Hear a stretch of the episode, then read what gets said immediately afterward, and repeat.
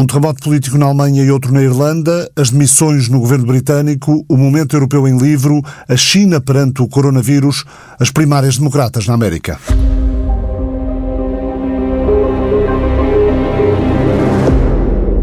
Com o correspondente Joana de Sousa Dias, correspondente da TSF na Alemanha, tomamos o pulso à saúde da CDU, o partido no poder, depois de AKK, a sucessora de Merkel nos democratas cristãos germânicos, ter dito que não é candidata a chanceler. Com Emanuel Nunes, correspondente em Londres, vamos saber as motivações para a autêntica varridela no governo britânico, quatro ministros demitidos, o ministro das Finanças bateu com a porta. Ali ao lado, o Sinn Féin ficou à frente das eleições irlandesas, algo nunca visto. Vamos conferir as motivações e o andamento do processo negocial para a formação de governo com o jornalista português em Dublin, Paulo Nunes dos Santos, freelance que regularmente trabalha para meios como o Expresso, Le Monde e o New York Times. Bernie Sanders ganhou a justa sobre Buttigieg as primárias no New Hampshire. Biden afunda-se, Elizabeth Warren mal se vê. Converso já daqui a pouco com Germano Almeida, especialista em política norte-americana. Antes do primeiro Conselho Europeu pós-Brexit, recebemos o autor de A Ideia da Europa, João Pedro Simões Dias. De que forma a China está a lidar com o coronavírus? De que se queixam aqueles que são, no mínimo, intimidados por criticarem? Com o modelo de contabilização alterado, aumentam os casos identificados e persiste a reivindicação de muitos por mais liberdade de expressão no país. Converso já a seguir com Isabel Castro, jornalista, comentadora, viveu em Macau, China, nos últimos 20 anos. Comentários, como habitualmente, pelo embaixador José Cotileiro, que esta sexta-feira apresentou o livro Inventário, Desabafos e Divagações de um Cético. Nova forma de contabilização de casos de coronavírus e a China começou nos últimos dias a bater recordes de mortes diárias, passando a incluir não apenas os casos confirmados em laboratórios, mas também aqueles cujos sintomas foram detectados em testes dias antes. Isto produziu um número de casos 10 vezes superior uh, ao da véspera, do novo modelo entrar em funcionamento. Entre quarta à noite e quinta-feira à noite, 116 pessoas vítimas do novo coronavírus. Foram detectados quase 5 mil novos casos de contágio e com esta atualização atualização, o número global de vítimas subia quinta-feira à noite para perto de 1.500 mortes. Mais casos, mais mortes, mas o novo modelo vai ajudar, admite Michael Ryan, da Organização Mundial de Saúde. Isto permite que os médicos comuniquem mais depressa os casos, sem ter de esperar pela confirmação do laboratório, garantindo também um atendimento mais veloz às pessoas. Os líderes comunistas eh, provinciais em Hubei foram afastados pelo governo central, substituídos por gente próxima ao presidente Xi Jinping. É inevitável o impacto do coronavírus na economia mundial, uma vez que a China tem um peso de quase 19% no produto bruto mundial. Boa tarde, Isabel Castro, jornalista, foi diretora do jornal Ponto Final em Macau, jornalista e comentadora em programas da TDM, da Teledifusora de Macau, região onde viveu 20 anos, precisamente os anos da região administrativa especial do território que tinha sido de domínio português. Isabel, como é que o governo chinês lidou politicamente com este caso? Lidou mal, porque isto começa com um problema de comunicação. Uh, como as pessoas todas saberão, há um médico que fala na existência de um vírus parecido ao da pneumonia atípica, 2003, que identifica. Esse médico envia uma mensagem num grupo parecido àquilo que nós usamos ao WhatsApp para colegas da faculdade. Uh, para ex-colegas seus, uh, só para avisar meia dúzia de amigos, acaba por se transformar num herói porque morre vítima do coronavírus, uh, mas antes de morrer teve a polícia a bater-lhe à porta durante a noite e fazê-lo assinar. Por ter feito essa divulgação. Por ter feito essa divulgação. Portanto, começa mal com o maior problema que a China e que o Partido Comunista Chinês e que a cúpula chinesa e que, e, sobretudo, Xi Jinping, o presidente da China, tem, que é lidar com a comunicação. Uh, Mas desde... é também é verdade que esse médico também não, não contactou as autoridades. Não contactou as autoridades, suspeitou uh, de que haveria ali um problema e alertou colegas uh, para terem cuidado e para os familiares terem cuidado, porque estamos a, a, lidar com um regime em que entrar em contato com as autoridades também pode ser complicado. Portanto, isto tudo tem que ver com o ambiente que a China vive. Estamos em... a falar da questão da, da, da, comunicação, de um problema de comunicação, um que, problema de comunicação que o governo chinês tem. Que o governo chinês tem. A China lida muito mal com a comunicação, lida muito mal com a crítica. Os estudos sobre a matéria, sobre a comunicação e sobre a censura na China demonstram que desde que Xi Jinping assumiu o poder, portanto, final de 2012, início de 2013, primeiro no Partido Comunista Chinês, depois à frente do Estado chinês, a censura apertou muito mais, o controle da comunicação apertou muito mais. Tudo é muito mais censurado agora do que era na cúpula chinesa anterior, eh, nos seus antecessores. Portanto, isto começa com um problema de comunicação. Hoje em dia há muita gente na China que aponta a este problema de comunicação que o próprio presidente do município de Wuhan já identificou também. Portanto, estas dificuldades de se comunicar, porque tudo obedece a Pequim, tudo tem que obedecer aos timings de Pequim, eh, e muita gente na China acusa neste momento o poder chinês, o poder central, portanto Pequim, Xi Jinping, desta concentração ter resultado na propagação uh, do vírus. Não saberemos, porque as coisas aconteceram assim, uh, se haveria maneira de evitar ou não, mas o certo é que o facto de, de não se poder comunicar, de não se poder falar abertamente daquilo que acontece na China, tem resultados que podem ser muito negativos. E no caso prejudicou a própria organização e os próprios planos de contingência que as autoridades regionais ou locais eh, poderiam ter tomado. Exatamente. Portanto, ao se demorar demasiado tempo a agir eh, por falta de comunicação, o foco de infecção aumentou. Isto está a desencadear um, um maior, eh, se não, se não, pelo menos nas ruas, efetivamente, mas está a provocar uma, uma contestação social uh, ao governo. Está. E, e, e, nunca vista, ou pelo menos não, não, eh, não perceptível. Uh, não estamos a falar de grandes manifestações nas não, ruas, não é? Estamos a falar sobretudo nas redes sociais que são rapidamente controladas, portanto, aquilo que é colocado nas redes uh, é retirado pelo órgão estatal que tem como missão filtrar aquilo que circula nas redes, mas o que está a acontecer neste momento e que, pelo menos uh, para quem está de fora, estamos sempre todos de fora da China, mesmo, mesmo os ocidentais que lá vivem, é sempre muito difícil entrar nesta forma de pensar e de agir, de que para quem está de fora é, é muito mais perceptível do que qualquer outro tipo de, de manifestação de descontentamento de que eu me lembro nos últimos 20 anos. O que por norma acontece na China é que as pessoas indignam-se localmente, ou seja, há uma ponte que cai porque em vez de betão uh, o construtor usou um material qualquer que não era suposto ter utilizado. E a ponte cai e morrem mil pessoas. Uh, essa localidade indigna-se com aquele problema local que foi resultado de um presidente do município corrupto que, que adjudicou aquela obra àquela empresa e que meteu dinheiro ao bolso com isso. E a contestação fica por ali. É rapidamente abafada e fica por ali. O que está a acontecer agora passou a ser um problema nacional, internacional também em termos clínicos, mas em termos uh, políticos passou a ser um problema nacional, porque todas as províncias chinesas estão a ser afetadas por isto, embora o Hubei seja a que, a que está a sofrer mais, com, mais com, com, a questão, e porque de repente, por causa desta questão uh, da, da, falta de comunicação, uh, da falta de liberdade de expressão, as pessoas, muitas pessoas que até hoje estariam mais caladas, começam a sentir na pele que a forma como o poder vai gerindo as, as tais questões de comunicação não é uh, aquela que elas querem ter. E há já petições online? Há petições online, há um grupo de académicos, curiosamente da universidade onde Xi Jinping estudou, uh, que veio, ironia, apenas uma ironia, uh, que escreveu uma carta e a divulgou publicamente nas redes sociais, a apelar a que o direito à liberdade de expressão que está Uh, protegido constitucionalmente na, na, no documento fundamental da República Popular da China seja respeitado, que é coisa que, como todos nós sabemos, não é. O impacto político uh, desta crise também pode ser uh, agravado ou consequência do impacto económico que isto venha, venha a suscitar no país. Eh, há estimativas que apontam que a China pode perder entre 1 a 2 pontos no, no produto interno bruto e isso, isso é significativo. É significativo. Num país, num país que, já, tem estado a crescer. Que tem estado a crescer e que já tem cerca de, de quase 20% do PIB mundial. Mas que é um país que continua a ser profundamente desigual apesar de muita gente ter sido retirada da pobreza nos últimos uh, eh, 20 anos, é um país que continua a ser profundamente desigual. E eu julgo que uh, vai depender muito do tempo que esta crise uh, demorar a acabar e do modo como a China agir nas injeções que vai podendo fazer em termos económicos em determinados setores, maior ou menor contestação social.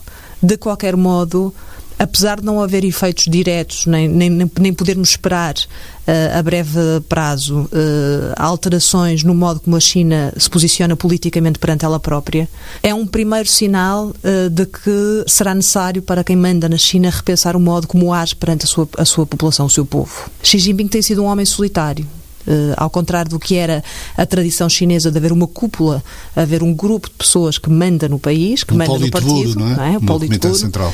Uh, Xi Jinping apagou quem o rodeia. É ele a figura do Estado, ele é o Estado.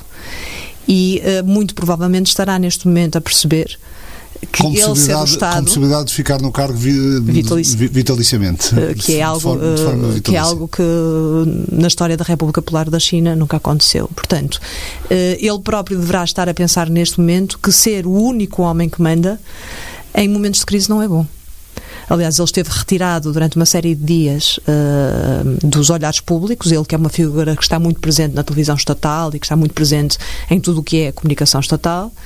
Uh, essa, essa, retirada de cena tem sido analisada exatamente por quem é mais crítico como algum receio das consequências do aparecimento uh, no momento em que surge, surge um grau de criticismo uh, em relação à própria figura de Xi Jinping que, que, não se tem visto até agora, ou que nunca se viu até agora. É a partir daqui ele, ele terá que pensar no modo como tem gerido todas estas questões sociais, à medida que a classe média vai aumentando e que a classe de intelectuais vai aumentando, à medida que as pessoas vão saindo, vão estudando fora, vão regressando, não se poderá esperar Uh, ou querer esperar uh, que este tipo de organização política uh, se prolongue ad eternum. Não, é, isso não será possível. Aquilo que se pensava, e eu julgo que quem, quem decidiu a transferência de Macau para, para a China e de Hong Kong para a China, aquilo que se esperava é que os 50 anos que foram definidos para, para a transferência das duas regiões administrativas especiais permitiriam aproximar os modelos políticos e sociais, nomeadamente ao nível das liberdades, direitos e garantias, à, evolução que a China estava a fazer à época.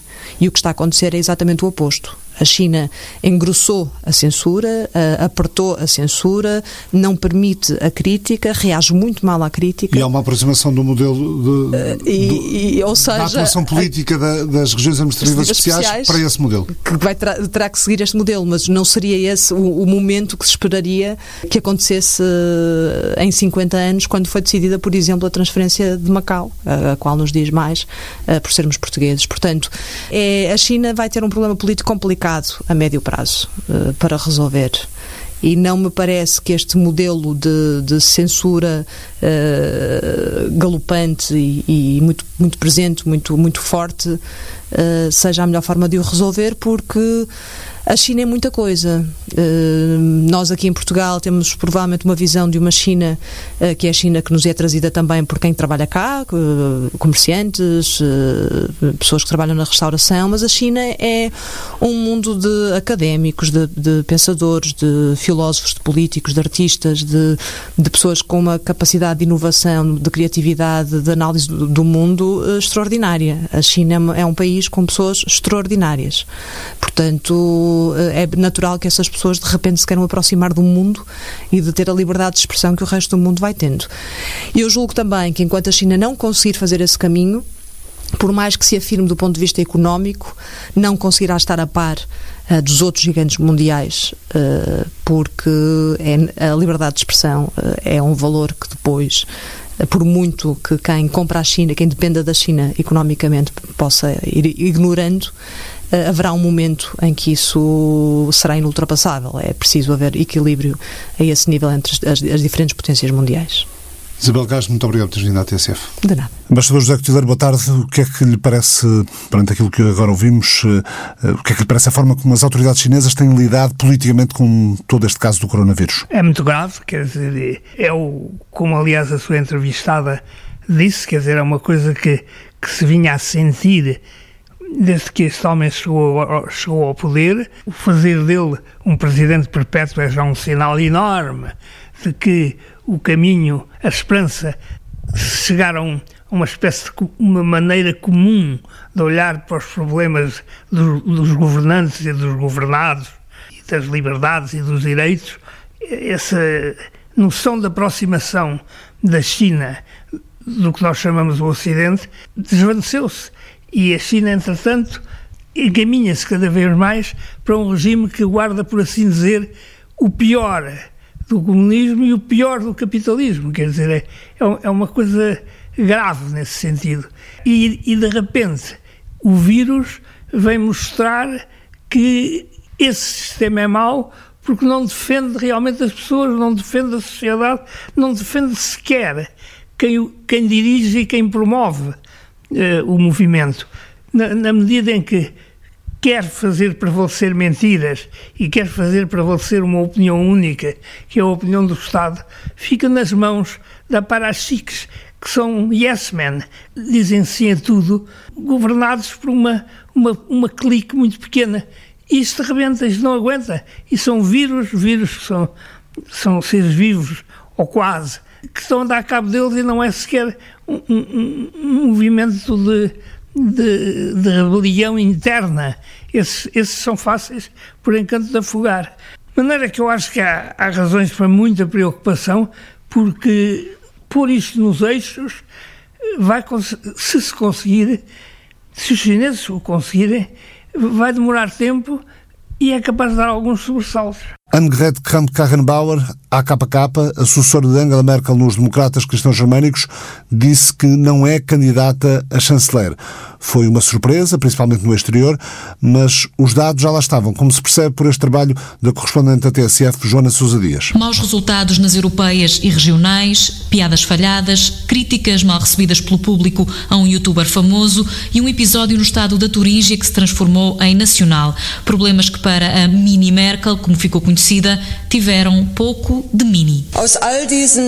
Por todas estas razões e para poder fortalecer a CDU, decidi deixar a liderança do partido. Annegret Kramp-Karrenbauer esteve pouco mais de um ano à frente do Partido Conservador, depois de ter deixado a liderança do governo do SAR. A ministra da Defesa da Alemanha indicou aos membros da CDU da Turíngia que não se unissem à extrema-direita da AfD para escolher um primeiro-ministro do Partido Liberal FDP. Neste caso, sublinhou AKK, os fins, isto é, impedir a eleição de um líder da esquerda de Linke, não justificariam os meios. Os pedidos foram ignorados e até Angela Merkel, que tinha prometido não comentar a política doméstica, qualificou a situação de inaceitável. Uh, Abre uma verdadeira crise no partido. Ela perdeu, por um lado, o controle das bases da CDU e a confiança que Angela Merkel tinha nela. Para o politólogo Ulrich von Alemann, a saída de Kramp-Karrenbauer foi uma surpresa que coloca o partido numa situação delicada. A CDU deve escolher um novo líder e decidir quem será o candidato às legislativas de outono do próximo ano. Para Katia Kipping, presidente do Die Linke, a chamada teoria da ferradura, que defende que a extrema-direita e a extrema-esquerda não são opostas, mas sim próximas, próximas minou o caminho da União Democrata Cristã da Alemanha. O fracasso de Kramp-Karrenbauer é um resultado direto da distância da CDU em relação à esquerda e aos fascistas da AfD. A teoria da ferradura conduziu o partido a uma verdadeira crise. Para o líder do FDP, Christian Lindner, os problemas da CDU só dizem respeito ao partido. É uma situação que diz respeito à CDU e à Kram Karrenbauer. Não critico nem atiro pedras. Alternativa para a Alemanha, partido de extrema-direita que tem beneficiado com a queda da CDU nas eleições e sondagens, prefere esperar, revelou um dos líderes, Tino Schrupala. Para já, para nós, não muda nada. Há uma grande necessidade de debate na CDU e esperamos para ver qual o rumo que o partido vai tomar, se mais burguês conservador ou esquerda verde de Merkel. Para já, ainda não se sabe quando nem como será feita a escolha do novo líder do partido, mas já há um candidato conhecido. Friedrich Merz, rival de Angela Merkel, está na corrida. O advogado que se afastou da vida política há mais de uma década foi, na altura, empurrado pela própria chanceler. Foi um dos adversários de AKK no Congresso Interno do partido em dezembro de 2018 e perdeu a liderança por muito pouco. Outro dos possíveis candidatos é o ministro da Saúde, Jens Spahn, que também esteve na última corrida. Eu sempre disse no último um ano e meio, dois anos, que estou pronto para assumir essa responsabilidade. Em que constelação isso pode acontecer? Falaremos sobre isso nos próximos dias. Marcos Zoder, o governador da Baviera, e Armin Laschet, primeiro-ministro do Estado da Renânia do Norte-Westfália, são outros potenciais sucessores. Caso Merz seja eleito, as fortes discrepâncias com Merkel podem fazer com que a chanceler se demita. Por outro lado, Laschet é sinónimo de continuidade. Outra das incógnitas é perceber se e como vai sobreviver a grande coligação com o SPD. O trabalho da correspondente Joana Sousa Dias na Alemanha e agora, embaixador José Coutinho, como é que fica o centro-direita na Alemanha, até porque está acusado eh, pela AfD de extrema-direita? Fica mal, quer dizer, eu acho que eh, o enfraquecimento do poder de Angela Merkel nos últimos anos, no último ano e tal, era evidente e ela anunciou a sua, deixou o partido, a chefia do partido e anunciou que, que vai nas próximas eleições, depois não se vai recandidatar para, para a chefia do, do governo, se quiser, mas isso é tudo muito mal. A Alemanha viveu décadas com a convicção de que não podia manifestar-se sequer como país, quer dizer, viveu décadas cobertas de, de vergonha de ter gerado Hitler e os nazis e o nazismo e de ter, por fim, sido culpada não só do, do Shoah, quer dizer, do Holocausto, do tratamento dos judeus, mas, de certa maneira, isso, entre parênteses, acontece sempre a quem perde, eh, ser culpada da, grande, da, da Segunda Guerra Mundial na Europa e tudo o resto. Quer dizer, a Alemanha espiou isso. A Alemanha esteve dividida, depois conseguiu reunificar-se, reunificou-se porque basicamente o chanceler Kohl quis fazê-lo e convenceu o, o, o, dirigente russo na altura, que era Gorbachev, a consentir, porque o, a noção que se tinha antes é que enquanto houvesse um russo sobrevivente da Segunda Guerra Mundial, eles não consentiriam na reunificação da Alemanha, mas isso, dizer, a Rússia estava em grandes dificuldades e o Gorbachev aceitou. Os ingleses e os, e os franceses apanharam um susto enorme. Mitterrand tentou ainda impedir isso à última hora, Margaret Thatcher também, mas o presidente Bush, pai do, do último Bush que nós conhecemos como presidente, era muito a favor da, da Alemanha reunificada. E a Alemanha reunificou-se. Quando a Alemanha se reunificou, eh, já tinha feito um grande percurso de, de se quiser, de penitência eh, em relação aos seus pecados anteriores e, sobretudo, ao nazismo e à Segunda Guerra Mundial, e desde aí não tem feito senão subir e quer ocupar o lugar devido no mundo. Só que tem dificuldades com isso, quer dizer, a Alemanha tem um, um, poder económico muito grande, não tem poder militar porque não podia desenvolver as suas próprias estruturas militares por tratado e por obrigação perante os aliados vencedores, e, e não sabe muito bem como é que pode manifestar o seu poder sem se meter noutro buraco, como aquele que se meteu no nazismo. É muito difícil. A extrema-direita alemã começa a ter agora importância, mas há também uma extrema-esquerda e há a teoria da ferradura, como, como se ouviu falar aqui no programa também. Quer dizer, e enquanto a Alemanha não souber definir-se um bocadinho melhor, os outros também não sabem bem o que é que é um esperar dela. E vive-se numa espécie de desconfiança e de desassossego na Europa, que, a meu ver, é agravada ainda pelo facto dos Estados Unidos estarem hoje menos interessados na Europa, por razões óbvias, do que estiveram antes. Quer dizer, já não há um perigo soviético. O, o, que, o que, se pode dizer é que, ainda hoje, apesar de ter recuperado muito de, de uma posição de, de visibilidade e de, e protagonismo, a Alemanha ainda é, provavelmente, dos grandes países, aquele que trata melhor os pequenos guardou desses anos de penitência uns hábitos de boa educação que são raros nas potências grandes. Mas isso está isso também um pouco, e, e repare, e tudo isto se passa numa altura em que o Reino Unido deixa a Europa, quer dizer, a França está num um combate enorme. Não sei se já falámos nisso nesses programas de resto. Houve um, já não sei quem que disse há pouco tempo, que a França era um paraíso habitado por pessoas que estão convencidas que vivem no inferno, de maneira que eles não, não sabem bem como vão tratar de si. E sem bom, sem bom senso inglês, com os países do leste da Europa ainda muito pouco calhados com a vida democrática. É muito complicado. E a Alemanha chave, é no meio se as, se as, coisas correrem mal para a Alemanha, correm mal para nós todos. No Reino Unido, a semana foi de remodelação governamental. Boris Johnson queria apenas fazer pequenas alterações em alguns ministérios, mas acabou por perder o Ministro das Finanças.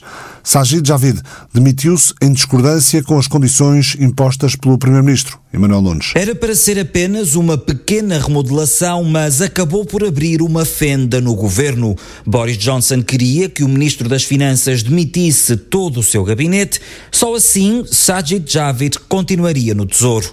O objetivo do primeiro-ministro era criar uma equipa conjunta que trabalharia com ambos os governantes, mas o ministro das Finanças recusou e bateu com a porta. Sajid Javid disse que um ministro com respeito por si próprio jamais aceitaria tal condição. O ex-governante disse que não tinha outra opção se não demitir-se. A saída de Javid não era esperada, mas há muito que se falava de divergências em Downing Street. No número 10, a prioridade do primeiro-ministro era prometer grandes obras e muitos milhares de milhões de investimento. No número 11, o Ministro das Finanças apelava a que se mantivesse os pés no chão. O braço de ferro terminou com a queda do elo mais fraco, mas rei morto, rei posto, e não tardou muito para que fosse anunciado um novo nome para as finanças. Rishi Sunak passa de secretário de Estado a ministro e será ele a apresentar o próximo orçamento já em março. O impacto da demissão de Javid praticamente fez esquecer as outras alterações, mas em jeito de rodapé convém dizer que houve também dança de cadeiras em vários ministérios, como o Ambiente, a Economia e a Cultura. Não consta que o Reino Unido tenha mais encanto na hora da despedida da União Europeia. Esta semana a Embaixada Britânica em Portugal esteve dois dias em Coimbra para promover as relações entre os dois países. Em entrevista à repórter da TSF Diana Craveiro, o embaixador britânico mostrou-se confiante nas negociações do Brexit. Na Praça da República, em Coimbra, o embaixador do Reino Unido foi recebido por uma tuna e chá inglês.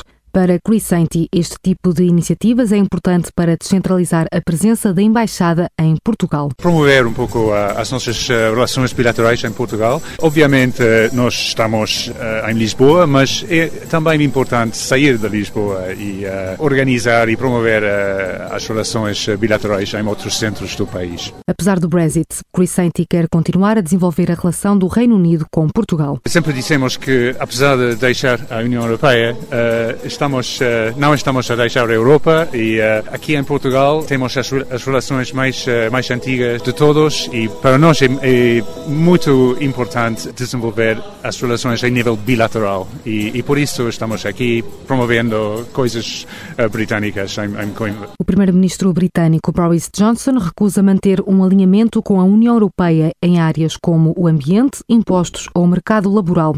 O embaixador do Reino Unido não comenta diretamente esta opção, mas diz estar confiante na negociação que está a decorrer. Há vários meses de negociações que, que vão uh, desenvolver nos, nos, próximos meses e, e, eu acho que somos um país europeu com, uh, com uh, ambições e valores europeus e vamos querer continuar a trabalhar muito estreitamente com os nossos vizinhos e, e parceiros europeus no futuro. Mas acha que um acordo comercial que possa vir a acontecer com taxas pode ser uma das soluções? Vamos ver, vamos ver, mas eu, eu tenho uh, a certeza de que no futuro uh, vamos, vamos encontrar formas de, de, de, cooperar e trabalhar muito estreitamente no futuro, uh, com, com vontade suficiente tanto do lado britânico como do lado europeu. Vamos, vamos encontrar soluções a todos estes problemas. O período de transição decorre até ao final do ano. Para Crescenti, o apoio de Portugal está a ser importante no processo de negociação. Na Irlanda, os nacionalistas que defendem a reunificação das Irlandas, antigo braço político do IRA, Exército Republicano Irlandês, o Sinn Féin, de Mary Lou MacDonald, foi o partido mais votado nas eleições do país, com quase 25% dos votos, 37 deputados eleitos, e não concorreu a todas as circunscrições, mas os dois partidos à direita e que tradicionalmente dividem o poder, admitem negociar e chegar a um entendimento para formar o governo e afastar uh, do poder em Dublin o partido que na parte norte foi liderado durante muitos anos por Jerry Adams. Michael Martin, o líder do Fianna Fáil, anunciou na quinta-feira que este fim de semana ou para a semana vai falar com o líder do Fine Gael, além de conversas exploratórias com verdes e sociais-democratas. Jornalista português em Dublin, Paulo Nunes dos Santos, freelance, regularmente trabalha para meios como o Expresso, o Le Monde e o New York Times. Paulo, como é que se explica esta vitória ou este grande crescimento do Sinn Féin? Que temas é que o partido colocou em cima da mesa? A população em geral, independentemente da idade, de, do estatuto social, está saturado com esse sistema bipartidário que existe hum, há, há, mais de 100 anos, desde, desde, a criação da República. Tem, tem, sido, o governo tem sido sempre fina fall, na maioria, de, de, desde a criação do Estado, tem sido fina fall e fina gale nos, nos dois, dois, governos. Um, mas há, há, uma necessidade de mudança e o Sinn Féin apareceu como alternativa um, lógica a essa mudança. Uh, o Finafol continua a ser visto, ainda, ainda é visto uh, como o partido responsável pela crise económica que abalou o país em 2008, lá no 2006, 2008, uh, e que ainda se sentem os efeitos. Uh, e o Fine Gael, que surgiu após, nas eleições a seguir a essa, a essa crise, um, são vistos como responsáveis por não terem resolvido os problemas que se criaram na altura e, e sendo responsáveis também pelos graves problemas sociais que se vivem hoje em dia e económicos que se vivem hoje em dia no país. Uh, apesar da Irlanda ser vista como um, como um país de sucesso que conseguiu combater a, a economia, talvez em números seja apresentados seja assim, mas a realidade é, é, é outra. Nunca houve, nunca se viu um número de tão elevado de sem-abrigo, de crianças a, a, morar na rua, a viver na rua. As últimas estimativas fala-se de cerca de 10 mil uh, pessoas em todo o país a viver, a viver uh, uh, na rua ou, ou considerados sem-abrigo. desses 10 mil, cerca de 3.800, 4 mil serão crianças. E, e, a população, basicamente, os eleitores, nomeadamente a população, os, a população mais jovem, que se encontra numa situação em que não conseguem comprar casa, apesar de terem bons empregos e tudo, não conseguem comprar casa, continuam, moram em casa dos pais, as rendas são altíssimas, uh, os empréstimos não, não são viáveis e há uma certa saturação de, de, deste, deste sistema político da maneira como, como os partidos no poder têm gerido o país. E a alternativa à esquerda, sendo encabeçada desta esquerda pelo, pelo Sinn Féin, é, é algo óbvio. O, o, o, no manifesto do Sinn Féin para estas eleições, um, apontava precisamente, fala precisamente de, desses problemas mais essenciais que, que, foram os problemas mais relevantes da, uh, ou que levaram as pessoas às urnas nestas eleições, um, que é acesso à habitação, e salários e pensões, salários, reformas, uh, ordenados uh, e taxação de impostos. Uh, e, e o, o, plano ou o manifesto que o Sinn Féin apresentou vem precisamente de falar ou apontar os pontos principais, vêm precisamente de encontro às necessidades e aos problemas que a maioria da população vive hoje em dia. Há também que apontar o facto de que hum, o Sinn Féin de hoje é um Sinn Féin diferente de, do Sinn Féin há, há 10 anos atrás, ou mesmo há 5 anos atrás.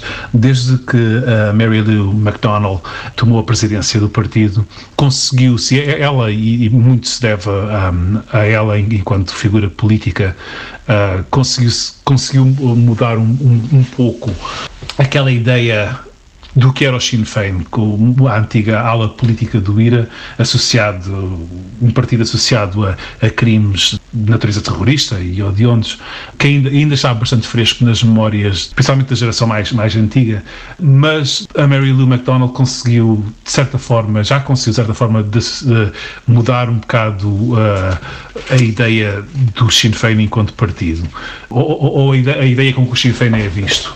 Ela tem sido uma grande promotora dos direitos das mulheres, de, dos direitos de, de, minorias éticas e, e por exemplo, dos direitos homossexuais, do direito ao, ao aborto, de, dessas, dessas coisas que, que têm alterado, que se têm alterado imenso na sociedade irlandesa, tanto no norte, tanto na República da Irlanda como no norte. Uh, ela tem sido uma figura, uma figura principal e é uma figura que é vista principalmente entre a, a, a classe trabalhadora, como alguém que as pessoas se identificam. Um, por exemplo, na semana passada, durante uma manifestação, uma, uma, larga manifestação com cerca de 30, 40 mil trabalhadores uh, e trabalhadoras, uh, principalmente, da educação pré-primária aqui em Dublin, que trouxe gente de todo o país, desde, desde o sul um, ao norte, à costa oeste, consideraram-se em Dublin para uma, uma, grande manifestação contra as condições de trabalho e a precariedade que, que, o, que o setor um, está afetado. Uh, uh, Mary Lou McDonald, uh, esta manifestação começou, este, esta marcha de protesto começou uh, numa zona de, de Dublin, de Parnell Square, uh, onde está sediado o Sinn Féin. Uh, a Mary Lou McDonald saiu da sede do Sinn Féin e veio falar com as pessoas, com este, este mar de gente que está a manifestar. E a reação que, que eu presenciei, uh, a reação uh, das, das pessoas, fundamentalmente de mulheres, à Mary Lou McDonald foi como se tivesse uma, uma rockstar, tivesse chegado uh, ao local, uh, toda a gente a querer tirar uh, fotografias com ela, selfies, um, apertar-lhe a mão, de, agradecer pela, pela posição que está a tomar na defesa de trabalhadores e, e, e na, na, defesa de, de, mulheres, na defesa de, basicamente da classe trabalhadora deste país. Por isso, sim, sem dúvida que a Mary Lou McDonald é uma das grandes motivações para que o Sinn Féin seja visto como uma alternativa à mudança que que o país tanto deseja e que as pessoas tanto desejam.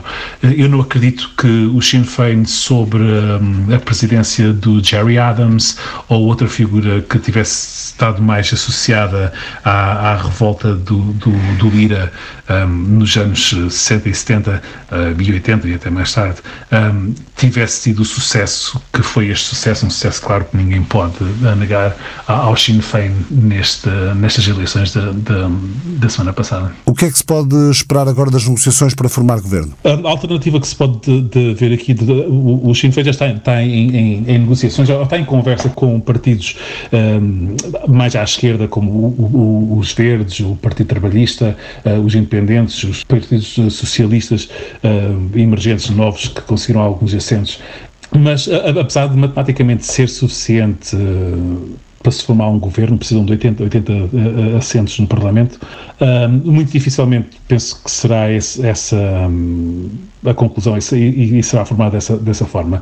Uh, pelo facto de, de o Sinn Féin para conseguir, deixando de parte o Fianna Fáil e o Fine Gael fora das negociações, o Sinn Féin teria obrigatoriamente de fazer coligação com todos os partidos um, à esquerda, os partidos mais pequenos, e com os independentes, que são 20 e, tal. Um, muito dificilmente conseguirá acordo com todos os independentes.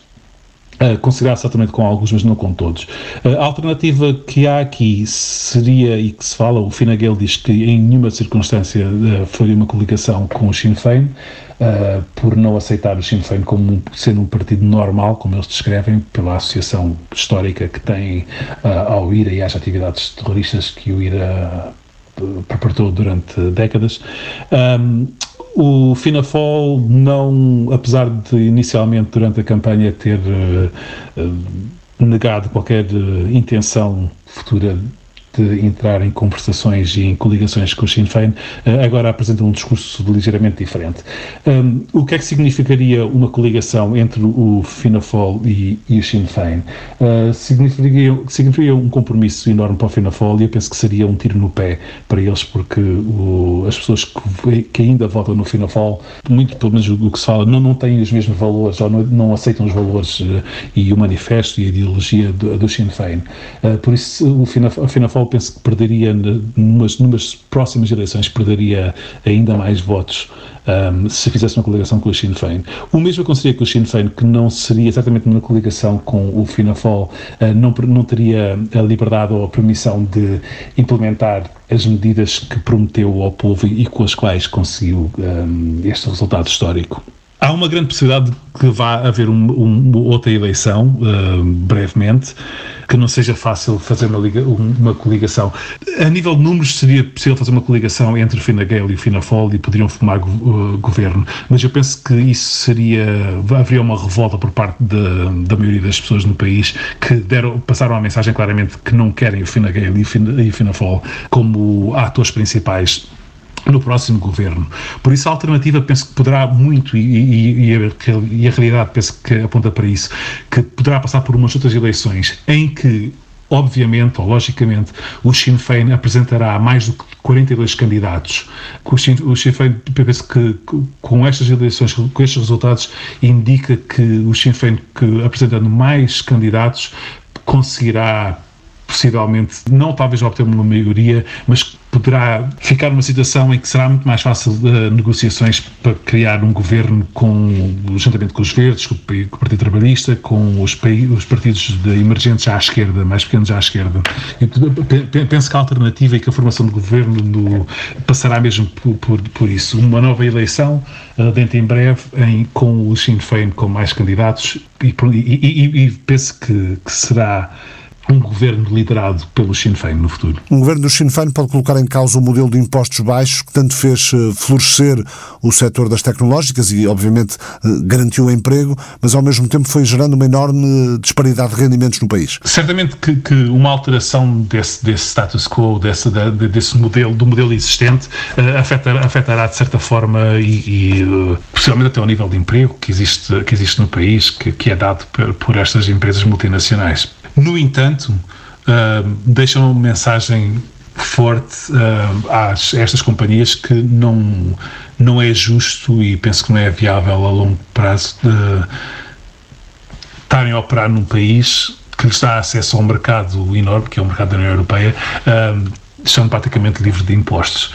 Um, aliás, é algo, algo, que deixa tanto a Alemanha como a França uh, e os países grandes da União Europeia uh, já há muito tempo um bocado de desconfortáveis e, e que eles mesmos de, faz, têm feito um esforço para tentar uh, que se altere um, esse sistema irlandês. Há uma certa renitência de investimento no país desde que só do, do, do prospecto de o Sinn Féin um, chegar ao poder. Um, mas pronto, é algo que se verá no futuro uh, se realmente é possível fazer uma alteração radical que o Sinn Féin tanto deseja ou não. Significa, acima de tudo, criar uh, mais possibilidade para, para gente nova conseguir ter acesso à habitação, à, compra de casa e a rendas mais, mais sustentáveis.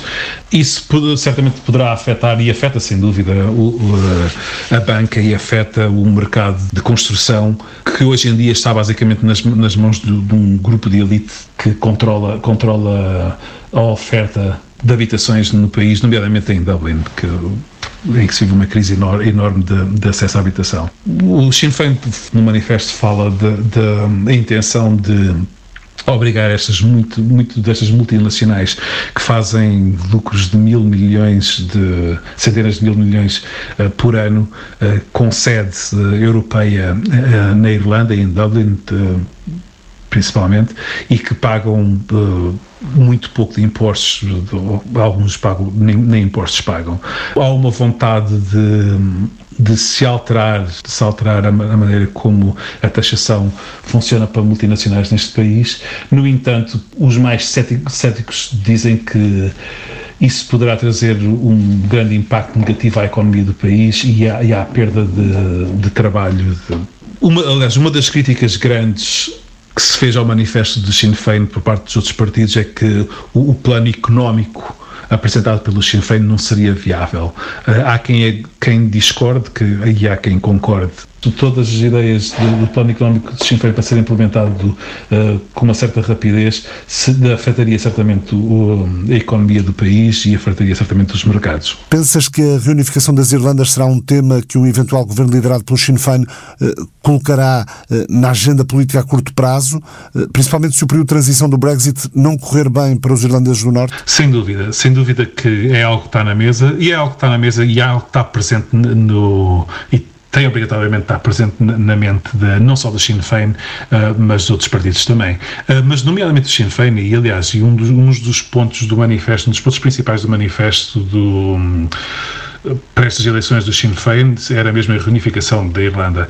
Um, é, é importante lembrar que a Irlanda do Norte, o Sinn Féin conseguiu nas últimas eleições, e desde que o governo foi finalmente reinstaurado na Irlanda do Norte, o, o, o Sinn Féin surgiu nas últimas eleições na Irlanda do Norte como o, país, o partido vencedor e o partido com muita mais influência e, e com um crescendo que é evidente tanto a norte como a sul. Eles, foi Mary Lou McDonald e, e no manifesto está que a intenção é, nos próximos cinco anos, chegando eles ao poder, nos próximos cinco anos haver um referendo que faz parte, que faz parte da, da ideia do, do Good Friday Agreement, do, do acordo de Sexta-feira Santa, um, que trouxe a paz ao, à Irlanda, ao país, à ilha. A ideia do Sinn Féin é apresentar um referendo Uh, para a reunificação nos próximos cinco anos. Há uma vontade, tanto na Irlanda do Norte como na, na República da Irlanda, de que este referendo aconteça e aconteça na próxima década. Uh, o Sinn Féin fala daqui a, em cinco anos, uh, talvez seja um pouco prematuro, uh, mesmo porque não se pode, seria um bocado grave e inconsciente estar a impor um, um referendo destes ao outro lado da comunidade que se identifica como britânicos, que ainda que são bastante numerosos e têm um certo poder e uma certa influência, impor, impor uma reunificação de, é possivelmente não é a melhor ideia, mas se havendo espaço e havendo um período de tempo em que se possa haver um diálogo em que toda a comunidade estão envolvidas e haver um perceber-se bem o que é que significa uma reunificação ou não, penso que, seria algo positivo. Agora, cinco anos é um período suficiente para esse diálogo, para esse debate? Penso que não. A nível pessoal, penso que não.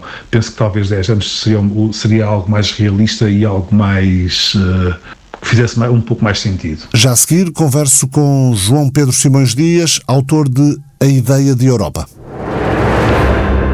Boa tarde, João Pedro Simões Dias, mestre em Estudos Europeus pela Escola de Economia e Gestão da Universidade do Minho, professor de várias disciplinas de Direito e de Relações Internacionais. Antes de abrirmos o, o seu livro A Ideia de Europa, eh, comecemos pela atualidade. Para a semana temos Cimeira Europeia, Conselho a 27, pela primeira vez eh, sem a, sem a presença do, do, Reino Unido. Por aquilo que foi sendo dito nos, nos últimos 15 dias desde o Brexit, eh, o que é que espera possam vir a ser as negociações com o Reino Unido? Sabemos que Boris Johnson já, já apresentou algumas condições uh, uh, com as quais dificilmente os europeus poderão vir a, a concordar, por não querer o país subordinado às relações comunitárias em matérias como direitos, direitos ambientais, direitos laborais que é que espera destas negociações na, na, fase de transição? Olha, eh, antes de mais, muito obrigado pelo convite. Eh, espero eh, um período complicado, porque verdadeiramente agora é que se vão é que vão vir ao de cima as contradições entre os entre os dois blocos, blocos no fundo exatamente. Um, espero que o Reino Unido vá tentar ter o melhor dos dois mundos ou seja, vá tentar uh, usufruir das vantagens uh, que lhe pode dar o, o, estabelecimento de um livre mercado com uh, os restantes Estados e, ao mesmo tempo, vá tentar escapar, no fundo, aos, às ditas cedências de soberania que estão associadas à participação na União Europeia, que era nomeadamente a submissão a uma esmagadora, a uma grande parte do direito comunitário e, sobretudo, à jurisdição do Tribunal do Luxemburgo. No fundo, eh, vai ser agora que eh, virão ao de cima verdadeiramente as, eh, as contradições e os diferentes projetos europeus. Esta fase acabou por terminar, passa a redundância, de uma forma mais ou menos pacífica. Portanto, a coisa fez. Depois de tudo aconteceu. Depois de tudo o que aconteceu, foi menos mal, foi menos mal exatamente. Uh, mas não nos podemos esquecer que uh, até 31 de dezembro de 2020, portanto, neste período de transição, é que iremos de facto ter a, a, definição de tudo aquilo que verdadeiramente interessa a, a, cada um de nós, cidadãos europeus e aos próprios cidadãos britânicos. O que é que acha que devem ser os, eh, as grandes bandeiras da União Europeia a 27 nesta fase de transição, em termos de linhas vermelhas para, para a União Europeia na, na, negociação com o Reino Unido nesta fase de transição? A questão da liberdade de circulação de pessoas e as questões regulatórias mais fundamentais? Questão, a questão da liberdade de circulação de pessoas, as questões uh, regulatórias. Há uma questão que me parece muito complicada e que eu devo dizer que não sei como é que ambas as partes vão lidar com ela, que é a questão da Irlanda. A questão da Irlanda é uma questão muito complicada uh, e é uma questão para a qual uh, este período de negociações mostrou, pelo menos a leitura que fiz do, de, da situação, é que verdadeiramente uh, o, o grau de complexidade era tanto que verdadeiramente nenhuma das partes tinha uma solução perfeita para, para encontrar e para, para digamos, para, para apresentar. Um, confesso que estou uh, simultaneamente com receio e com curiosidade de ver como é que essa situação vai ser resolvida. Agora, é evidente que na questão da liberdade de circulação de pessoas, uh, essa deve ser uma das linhas, uh, das tais linhas inultrapassáveis, dizer, e, e, basicamente não haverá, não haverá, penso eu, muito mais porque, digamos, os, toda a parte do relacionamento comercial uh, ainda é um mundo em aberto. Quer dizer, ainda, ainda, Há muito para tratar. Há muito para tratar. Salvo erro, creio que há 700 acordos comerciais a tentar disciplinar, a tentar enquadrar, a tentar tentar encontrar um regime específico eh, sob pena de não havendo cair na alçada das regras da Organização Mundial de Comércio. Bom, e aí todos os, os digamos, ambas as partes acabariam por, por se ressentir. Com o Conselho Europeu na próxima semana e um livro sobre a Europa é, é mesmo um, bom pretexto para falar da Europa. Uma das fragilidades do projeto europeu não será, não será algo que faz também a sua força e, e algo que nos remete para palavras do professor Eduardo Lourenço referidas na introdução à segunda edição do, do seu livro, João Pedro Simões Dias. Eh, cada país europeu, cada nação europeia é uma maneira de ser Europa. O facto de a identidade europeia ser essencialmente uma, uma identidade simbólica. É, é, eu penso que, aliás, o professor Eduardo Lourenço é um dos nossos eh, maiores uma das, uma das enfim, das, das nossas vozes mais representativas e, de facto, quando reflete sobre a Europa, tem eh, expressões marcantes, tem uma análise, beneficia, do meu ponto de vista, de fazer essa análise muito eh, do exterior do país e do centro da Europa. Portanto, tem uma, uma, uma, uma visão muito mais abrangente, uma visão eh, que me é particularmente cara. Agora, é evidente que essa que é uma das grandes, eh, uma das nossas grandes riquezas, uma das nossas grandes eh, bandeiras que de forma alguma devemos e podemos perder. Eh, foi há pouco tempo, faleceu outra voz que eu me habituei a escutar, a prezar, a voz de George Steiner. Pensador, as... escritor, crítico literário. Uh, aliás, uh, posso, posso tenho, tenho aqui mesmo uh, à mão a, a, citação do, que usa de Jorge Steiner no seu livro: desenhe-se o mapa das cafetarias e obter-se-á um dos marcadores essenciais da ideia da Europa. É, eu acho que, aliás, e num, num, artigo de opinião que tive a oportunidade de escrever a propósito da. Da, da, da, evocando George Steiner, a sua ideia da Europa foi uma obra determinante para a minha modesta ideia da Europa.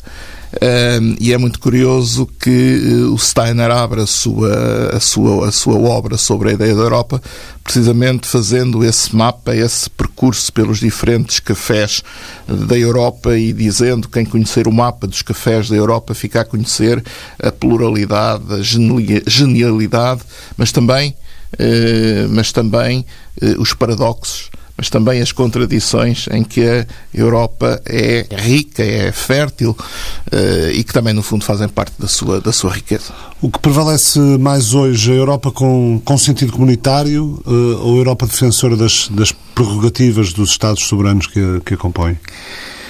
Eh, eu gostava que prevalecesse mais eh, a Europa na sua visão global, a Europa na sua globalidade, a Europa na sua eh, totalidade, ainda que diversa, ainda que plural.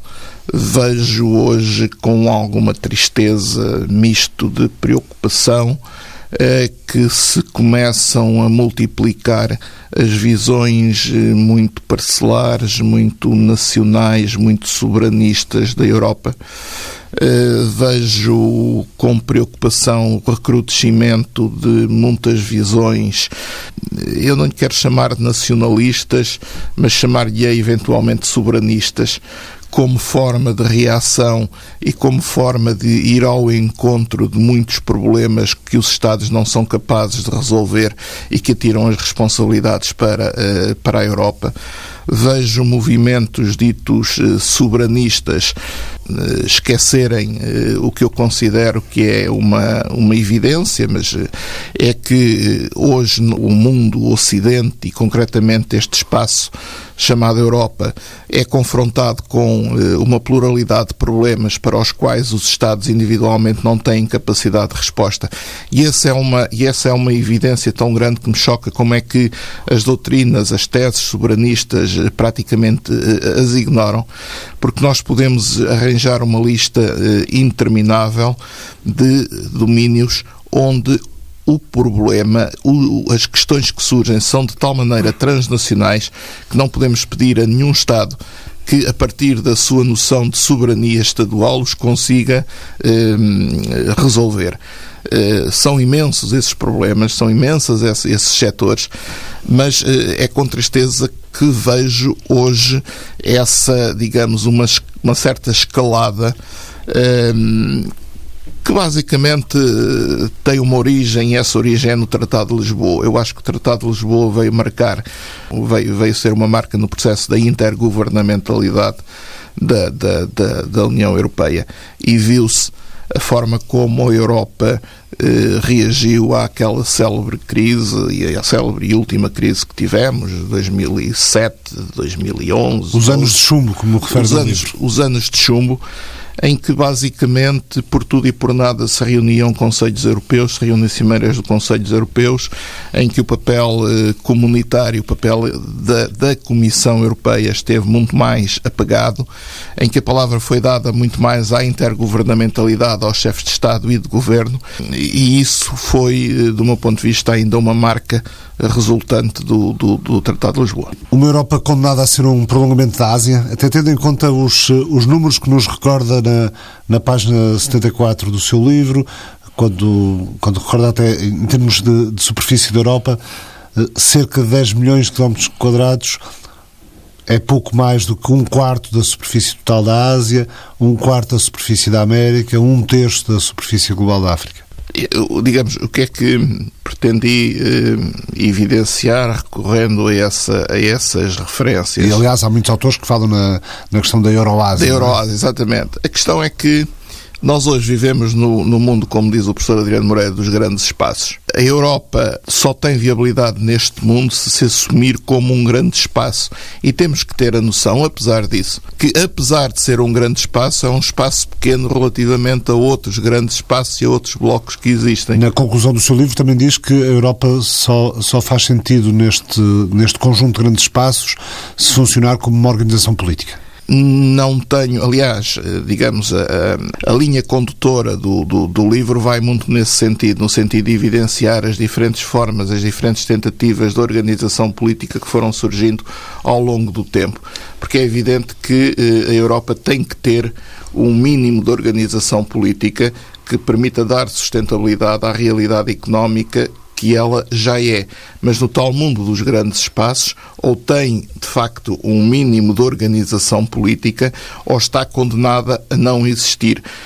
A União Europeia é hoje a personificação por excelência desse princípio de organização política, mas eh, há uma certeza que eu tenho, eh, enfim, com, com, o relativismo que tudo isto encerra, é que mesmo que ela viesse a, a desaparecer, eu não tenho dúvida nenhuma que no dia seguinte uma nova qualquer ideia da Europa iria começar a germinar, iria começar a, a, a despertar porque tem sido esse o constante ao longo, do, ao longo dos tempos e, portanto, eh, quando é, se esta fracassasse, outra seguramente se lhe seguiria. João Pedro Simões Dias, muito obrigado por ter vindo à TSF. Eu é que agradeço. Já a seguir, as primárias democratas na América. Depois da vitória justa de Pete Buttigieg no Iowa sobre Sanders, a vitória de Sanders sobre Buttigieg no New Hampshire, nas primárias democratas nos Estados Unidos. Germano Almeida, boa tarde.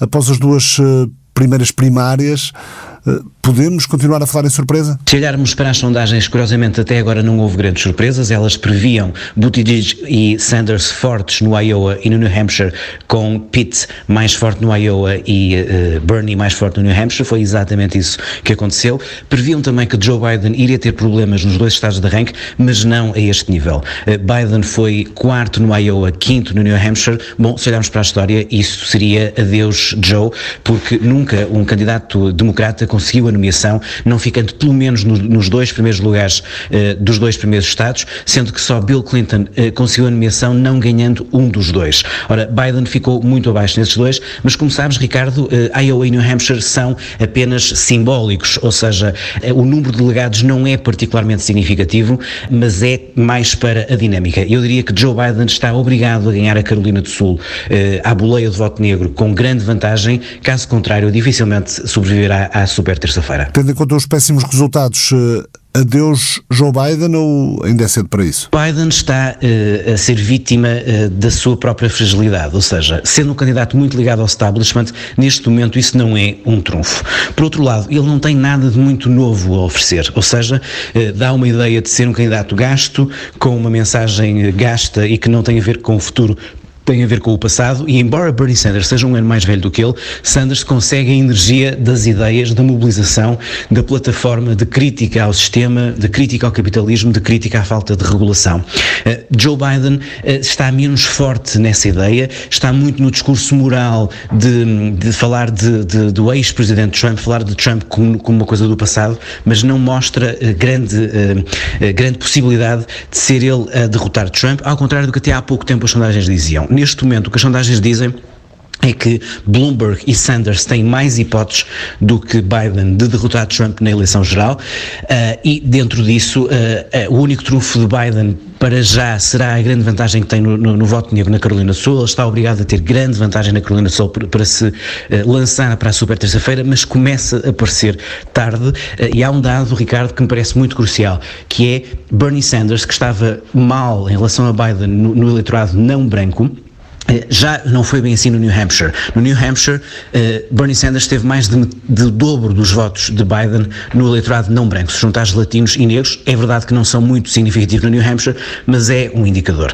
E, portanto, eu diria que Biden, nos últimos dois meses, passou de favorito a praticamente sem grandes hipóteses de obter a nomeação, a menos, a menos que tenha uma enorme vitória na Carolina do Sul. A senadora Elizabeth Warren, se vir que não tem hipóteses, pode dar apoio explícito a Sanders e já agora Biden Buttigieg? Ainda é cedo, mas eu diria que, para já, uh, o que se prevê desta corrida democrata muito estranha uh, é um, dois, são dois blocos. Um bloco mais central, em que Joe Biden era favorito, mas perante as dificuldades que teve nos dois primeiros estados, uh, possivelmente Mike Bloomberg pode ter uma hipótese real. A estratégia do ex-mayor de Nova York, o oitavo americano mais rico e um dos homens mais ricos do mundo, de desvalorizar os primeiros estados está a correr bem, está a verificar-se.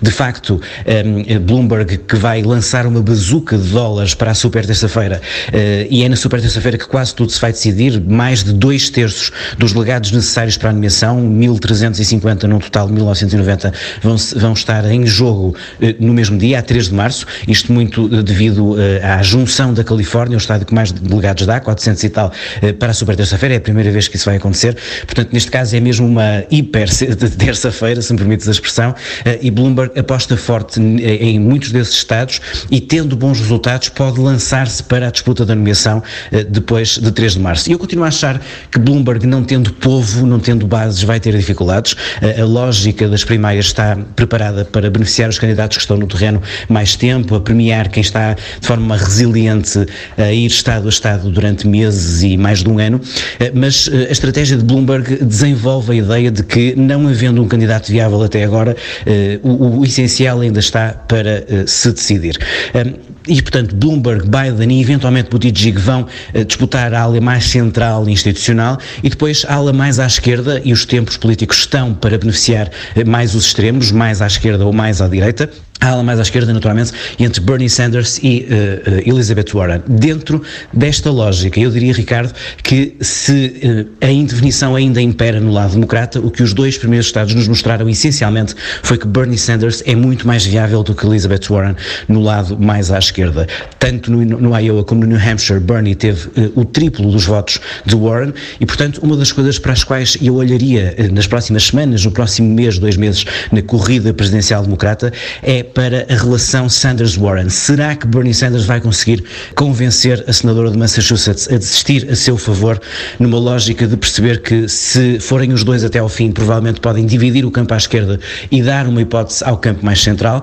Se se juntarem, de facto, olhando para, para a votação de Sanders e Warren, eh, podemos achar que estará aqui eventualmente o candidato vencedor. E, portanto, eu não afastaria uma hipótese, um cenário nos próximos tempos, não já, mas nos próximos tempos, se Warren, sobretudo se não se der bem na super terça-feira, acho que isso vai praticamente praticamente ser inevitável, de Sanders talvez até uh, oferecer a vice-presidência a Elizabeth Warren uh, e com isso uh, ter uma hipótese real de obter a nomeação antes da convenção. Duvido que Joe Biden apoie Pete Buttigieg tão cedo, duvido também das hipóteses de Pete Buttigieg, Pete Buttigieg parece que ficou muito bem nos primeiros dois estados, mas eu acho que teria que ter, ter, um desempenho ainda melhor, teria que ter ganho os dois estados com algum folgo para ser, para agarrar o momento e se lançar como o candidato mais viável. Uh, teve desempenhos interessantes, mas não o suficiente para obter esse momento. E, sobretudo, parece-me que depois do New Hampshire, Bernie Sanders roubou o momento a Pete Buttigieg, que acabou por ser vítima da grande confusão do caucus do Iowa. Neste sentido, diria que a super terça-feira nos vai dizer uma coisa possivelmente depois da super terça-feira, ficará claro que Bernie Sanders é o candidato à esquerda e que do lado central ficará mais claro se será Mike Bloomberg ou Joe Biden ou eventualmente com menos probabilidade Pete Buttigieg o candidato central e vejo um caminho pós super terça-feira uh, para dois candidatos, uh, um mais de uma aula, outro mais de outra aula e portanto a seguir à super terça-feira o que os meses seguintes vão determinar é se vai ser mesmo uh, possível que um dos dois campos tenha o número mágico antes da convenção ou se vamos mesmo assistir a uma convenção aberta. É uma possibilidade, só para teres uma uma ideia, antes do Iowa havia uma possibilidade em seis de haver uma convenção aberta e neste momento há uma possibilidade em três. Ou seja, há um terço de hipóteses de acontecer algo que nós não temos memória, que é uh, uma convenção de um grande partido uh, existir sem que haja um candidato ainda uh, já determinado. E tudo isso condiciona toda a estratégia do próprio Partido Democrata. O problema dos democratas nesta corrida é a narrativa, é a ausência de clareza em relação de quem será o melhor candidato e a partir do momento em que ficar determinado candidato, e, e de facto pode ser só no próximo verão na convenção, esse candidato vai ter que conseguir agarrar a narrativa certa para derrotar o Donald Trump. Não vai ser fácil, mas também não é impossível. Uh, há muito a ideia que Trump já ganhou a reeleição, não acho. Acho que Trump tem boas hipóteses de ganhar a reeleição pelo bom momento económico uh, e por ter uma, uma base muito fiel e muito mobilizada, mas estes três, quase quatro anos nos mostram é que Donald Trump nunca passou dos 50% de aprovação e, portanto, há uma maior probabilidade de um campo não Trump do que um campo Trump, desde que se encontre a narrativa certa. A narrativa de Trump, já percebemos, será cumprir as promessas, o momento económico é fantástico, uh, reelejam-me. Do ponto de vista uh, da narrativa democrata, na minha opinião, pós-impeachment, e o impeachment não acho nada que tenha sido inócuo, não acho nada que tenha sido uma perda de tempo, o impeachment mostrou o encobrimento republicano e de Trump em relação a procedimentos, em relação ao respeito pelo, pelo Estado de Direito uh, e pelas regras, uh, e um dado crucial, mais de 70% dos americanos queriam mais testemunhos e queriam ter ouvido Bolton no impeachment no Senado, e na minha opinião, a oportunidade do candidato democrata será agarrar nessa ideia e agarrar num discurso moral, num discurso da decência, num discurso da recuperação dos melhores valores americanos e da força do sistema uh, político americano, uh, e na minha opinião, quem possivelmente poderá uh, agarrar mais esse, esse discurso será Bernie Sanders, associando também a uma plataforma de só faz sentido uma boa economia se houver justiça na distribuição dos rendimentos e se forem diminuídas as desigualdades. Não é um caminho fácil, mas é um caminho possível. Agora, naturalmente, que, tendo em conta o momento económico, eh, as tendências apontam para ser mais fácil a reeleição de um presidente, mas olhando para os números, sinceramente não acho que isso seja já uma questão fechada. Muito obrigado, Germano Almeida. Em novembro, os americanos decidem. Quinta-feira, o Procurador-Geral Kenneth Barr disse que é impossível trabalhar em condições com os tweets constantes do Presidente Trump, que tem a partir de agora, por decisão do Senado, 55 a 45, tem agora poderes mais limitados em matéria de declaração de guerra ao Irão, que na próxima semana, aliás, sexta-feira, o Irão tem eleições legislativas. Já a seguir, o inventário de José Cotileiro. Inventário, Desabafos e Divagações de um Cético. O livro foi apresentado esta sexta-feira no Grêmio Literário, em Lisboa. Embaixador José Cotileiro, que livro é este? O livro é um livro que, que é publicado, é, é um livro meu, chama-lhe Inventário. É um livro, eu, eu, explico a história do livro.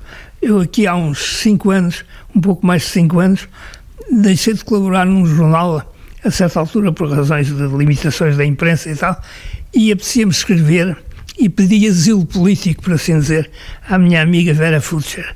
A Vera Futcher Pereira tinha um blog chamado Retrovisor e deu-me deu-me hospitalidade, deu-me asilo.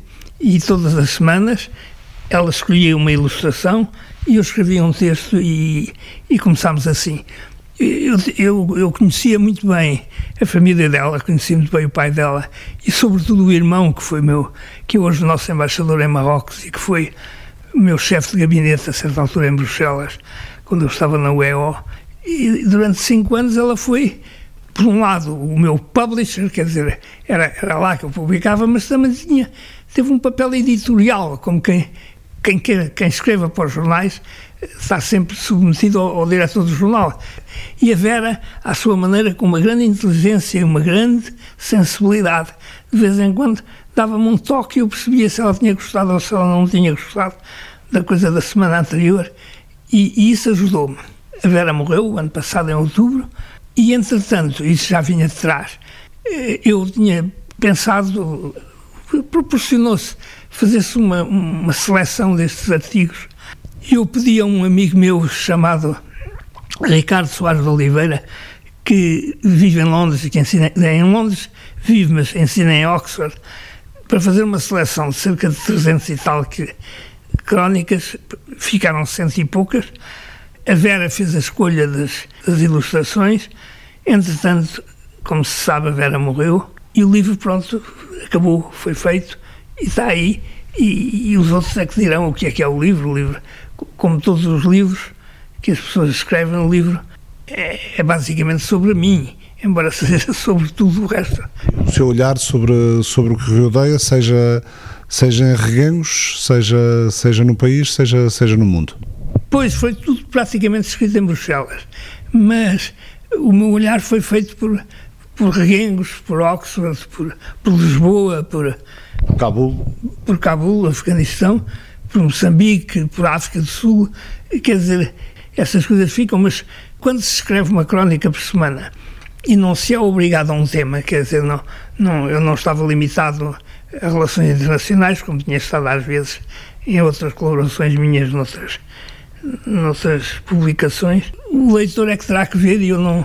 A única coisa que eu posso sugerir às pessoas é, se tiverem paciência, é lerem-no. Se não tiverem paciência, não lerem. não tenho, não tenho mais conselhos. Não, não ensino nada a ninguém, com certeza, ou pelo menos não sou não, não, não, estou a pregar coisa nenhuma. Está feito o nosso inventário desta semana. Obrigado, embaixador José Cotileiro. Se nos está a ouvir no ar, na TSF, posso dizer que há uma versão alargada que vale bem a pena em podcast em tsf.pt. Trabalho técnico de José Guerreiro, edição de Ricardo Alexandre. Até para a semana.